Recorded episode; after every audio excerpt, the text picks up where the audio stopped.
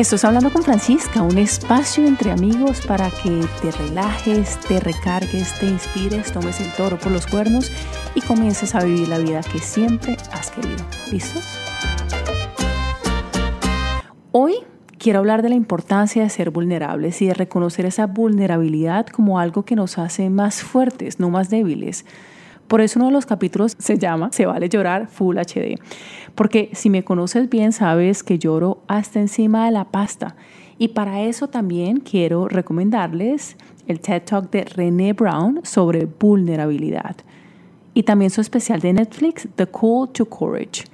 La verdad, verme este especial me dejó gratamente sorprendida porque yo sí siento que hay un espacio en el desarrollo personal para pasarla bien de entrada la vida puede ser algunas veces difícil, pero si le ponemos humor y flow, como lo llamo yo, pues se vuelve mucho mejor y hasta más divertida. Pero hoy les quiero dar las razones por las cuales ser vulnerable te puede ayudar en tu día a día. Antes que nada quiero decirles que nadie, absolutamente nadie tiene todo bajo control.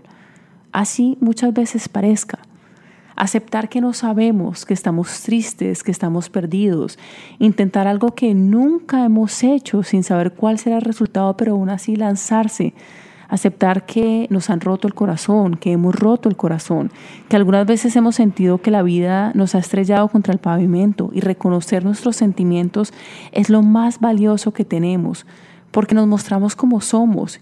Y déjame decirte por experiencia propia que hay algo realmente sanador en eso en un mundo donde muchas veces todo pareciera perfecto y tú alzas la mano para salirte del status quo, para mostrarte como eres, para ser simplemente tú. Porque es que la vulnerabilidad es aparecer como nosotros mismos y hacer el trabajo.